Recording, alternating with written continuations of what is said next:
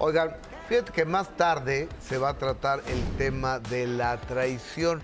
Rodrigo Cachero eh, hizo hace unos meses, ustedes recordarán, hizo pública su separación al enterarse que su esposa ya andaba, pues, andaba con otro.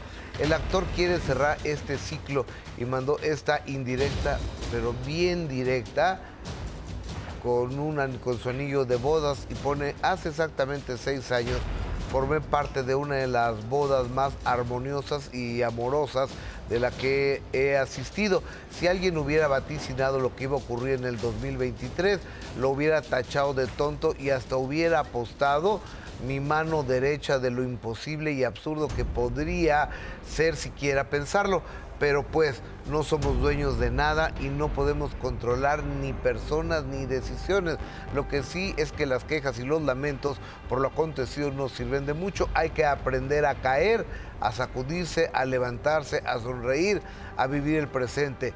Yo no le veo como no lo veo como una pérdida, al contrario, agradezco a la vida por todo lo que me ha regalado, por mi familia, por mi salud, por el trabajo, mis parejas y sobre todo por mis hijos que son eh, lo más hermoso de esta existencia. Hay veces, dice Rodrigo Cachero, que se gana perdiendo y otras que se pierde ganando. Estoy seguro que yo formo parte de la segunda opción. Y con eso quiere cerrar, o sea, y con ese discurso, o sea, quiere cerrar en los comentarios, pues no, no, no, no creo que sea lo adecuado, porque esta, es una reflexión que él hace y está bien, pero no la compartan, porque aquí se ve claramente o al menos en su escrito que no ha sanado. Una que no ha sanado. Dos, eh, me parece que si quiere hablar de un mensaje, hable sobre él ya no esté recordando el error que tuvo a Dianés porque tienen dos hijos.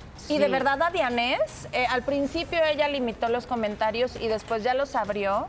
Le llegan una cantidad de insultos como si de verdad hubieran faltado a las casas de todo México. Entonces, mi recomendación, mi consejo, que no pidió, pero yo ahí se lo doy a Rodrigo Cachero, es que deje, hable de él y en cómo va sanando él sin estar recordando este episodio y este error, porque lo único que hace es reavivar los insultos que recibe a Dianés, que desde un principio reconoció que se equivocó. Sí, porque aparte dice, yo no controlo decisiones ni acciones, echándole a, a Dianés como bien comentas, entonces la última parte está bonita, la primera se la pudo haber ahorrado para él, porque esto es como, pues yo quise todo, yo la amaba, metía las manos al fuego, pero y ahí viene una queja todavía en contra de Adianés, ¿no? Y una ruptura que sí, Adianés, repito, no hizo bien las cosas, reconoció su error, pero una ruptura viene de dos.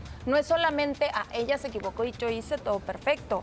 No, también uno reconocer qué es lo que tiene. Y ese es el tema de, uy, se va, se va a poner bien bueno el tema, porque es justo el tema de hoy.